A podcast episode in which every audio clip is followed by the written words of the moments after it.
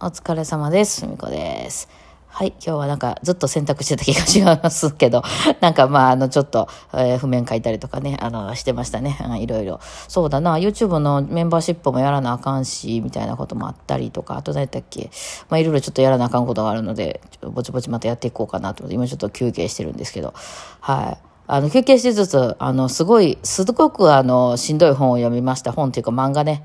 えー、血の輪立ち。あーもうこれ知る人ぞ知るやつですか？あの、な、まあ、なんか軽くそ、あの、なんていうの、えっと、紹介してるときは毒親のあの漫画みたいな風にちょっとせあしてありますけど、かなりえぐられるので、えそういうのが苦手っていう人は読まない方がいいかなと思いますね。血の輪立ちって合ってますかね？読み方ね。あの、まあ、お母さ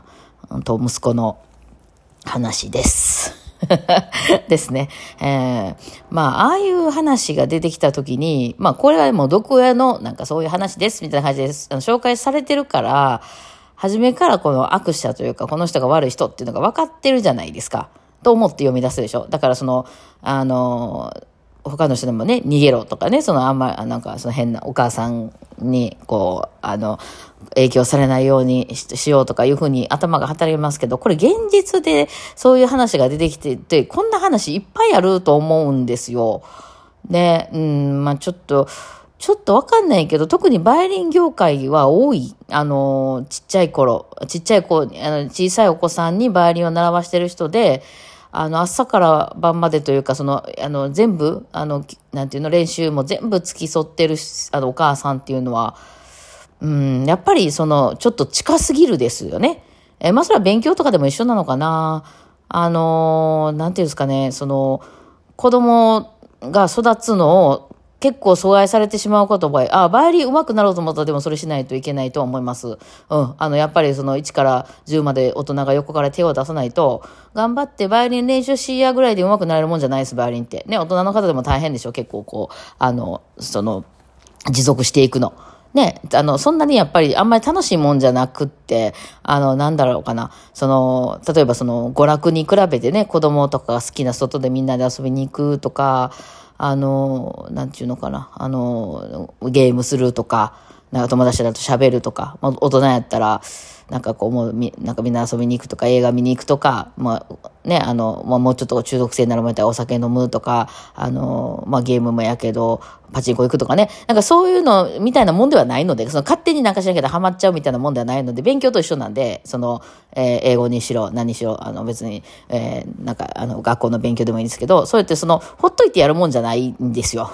だからやっぱりその強制的に、えーやらないといけなくて、まあ大人はこういうふうになりたいっていうゴールが、ゴールが見えてたりするんで、まあやってみて、あめちゃくちゃ向いてないなとかやったらやめるかもしれないけど、まあある程度もつ、あの、あんまり面白くないもんだろうなという感じで、あの、進めていくとは思うんですけど、あの、子供ってそんな先のことわかんないですからね。そんな、そんだけ長いほど生きてませんからね、まだね。だからやっぱり嫌じゃないですか、勉強とかしろとか言って、そう、大人だったらやっぱ勉強しといたらよかったってみんな思うんですけど、それは先が分かったからであって、ね、その当時の一番小学校1年生、2年生の頃に勉強しといたら絶対、あの、将来役に立つからって、それ親に言われてるだけですからね。本人だってあの、体験してないから、まだ。ね、そう。なので、まあ、どっちかってやりたくないことじゃないですか。でも、それを、あのーやらせるっていうのは、やっぱね、親の力は絶対重要なんですよ。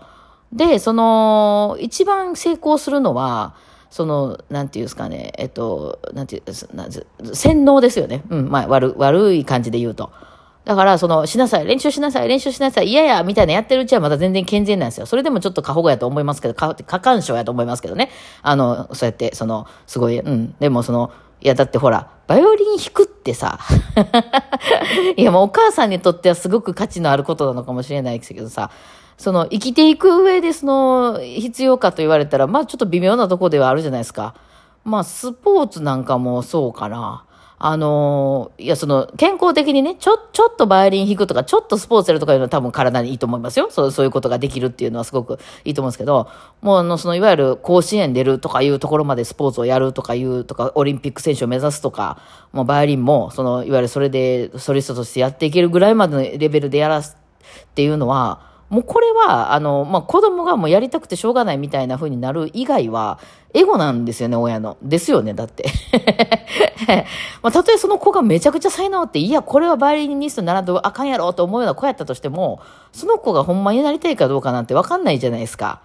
で、子供はお母さんに好かれたいんで、絶対。だからまあ、あのね、で、まあそのお母さんが練習しなさいよとか言って、いやいやとか言ってるうちは健全なんですけど、もっとあの、進ん、あの、進んでいくと、洗脳状態に陥ります。その、子供が自ら進んで練習しだすということになるんですよね。そうしてるとお母さんがすごくご機嫌だからっていうところで、えー、ご機嫌だからましかな。それをしないと、なんか家族が崩壊するっていう状態になるみたいな。お母さんがめちゃめちゃ不安定になって、なんかお父さんとも喧嘩したして、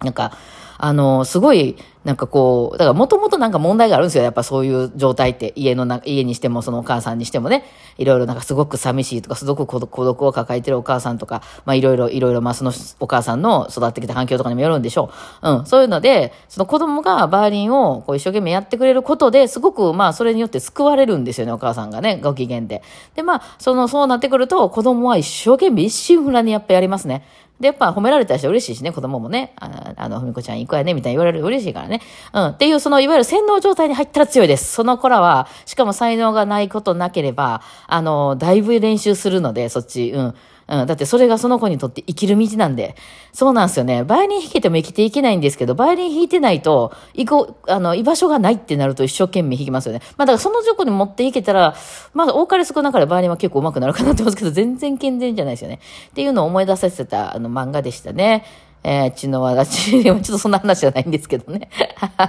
あの、人とのね、こう、人と人がね、親子がね、こう、なんかおかしなことなってんよ、みたいなね。まあ、い、あの、どんな健全な家であれ、その家の中で行われてることって外から見えにくいから、特に今みたいにこう、家族でね、やってるとことかって、あの、家族でね、その、生きてる家でこう、みんな親戚の人が出入りしてるとかじゃなければさ、だからその、あの、やっぱり中学ぐらいで分かってくるよね。あの、まあ、小学校高学年か中学ぐらいで。あれうちなんかちょっと、あの、うちがおかしいというか、なんか、あの、なんとかちゃんちってなんか、あの、何？あの、なんだか、お父さんが帰ってくるまで全員晩ご飯待ってんねんて、とか、なんかその、絶対物残したらあかんねんて、とかね。うん、とか、その、こっち、逆サイドの方は、全然残しても OK らしいとかね。だからその、それが家のルールの場合は、その違うルールを見たら、えってなりますよね。そこでまあ、そうかそうか、その、うちと外とは違って、うちが正解っていうわけではないんやっていうのが、どっかのタイミングで気づきますよね。えー、そうなんですよね。で、なんかその、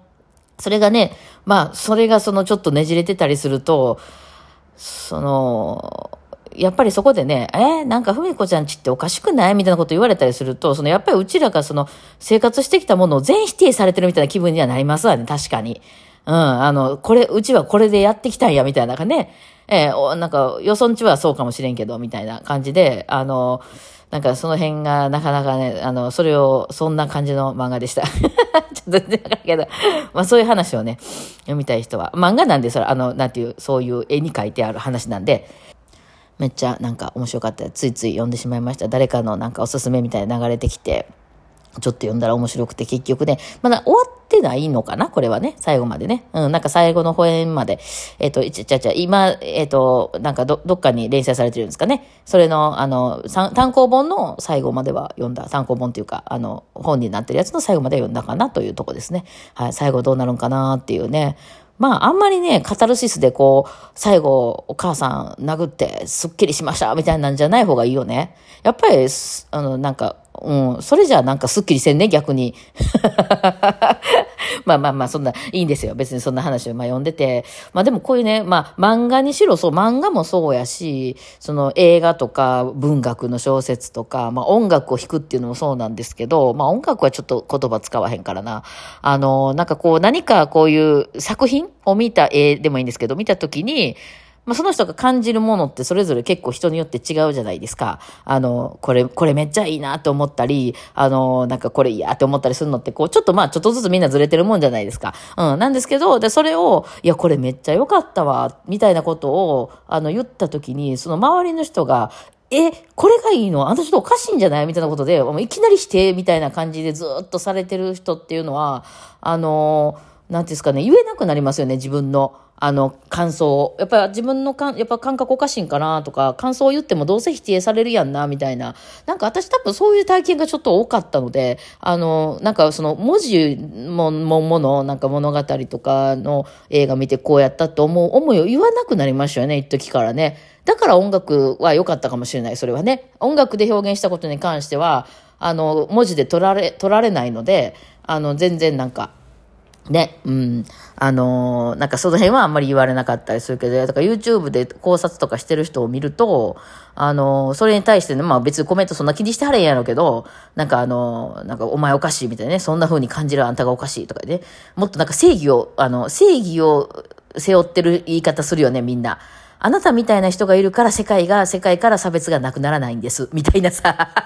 差別はあかんのにっていう正義を抱えて、この人を指していくみたいなやつとかね、あるよね。なんかそういうの わーみたいな。だからそういうの見てると、なんか言いたくなくなるよね、と思って、この、これが素晴らしかったとか、自分はこれがすごい面白かったとか、思う気持ちを、あの、表現してこう、まあ YouTube だったり SNS でもいいですけど、今日この映画すごく面白かったし、ここめっちゃ共感したとか言った時に、え、おかしくない？それ頭おかしいんじゃない？みたいなことブワーって言われると、なんか、えってなりますよね。言えなくなっちゃいますよね。なんかそれはありますよね。うん、なんかその経験は私結構、まあちょっと私ずれてるっていうのもあるんやけど、嫌がらせじゃなくてね、周りの人とずれてるから、えって言われることが多くて、なんかこう言えなくなったっていうのはありますよね。私あの、何だっけ、アメリーっていう映画の一番初めの頃に、もう今多分あんなんやったらあかんと思うけど、あの、豆の売ってるとこ、豆でしたっけ？あれ。なんかとこに手をキュッて入れるのが好きみたいな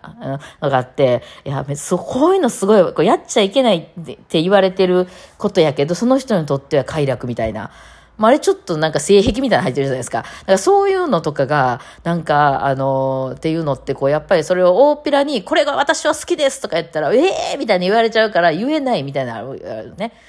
なんか、なんかね、いろいろ考えましたよね。まあちょっと全然まとまってないですけど、今日はなんかちょっと、ちょっとね、合間に読んでた本が、なかなかいろいろ呼び起こしてくれました、今はね。内容知りたい人は読んでみはったらどうかなと思います。はい。というわけで今日こんな感じでお疲れ様でした。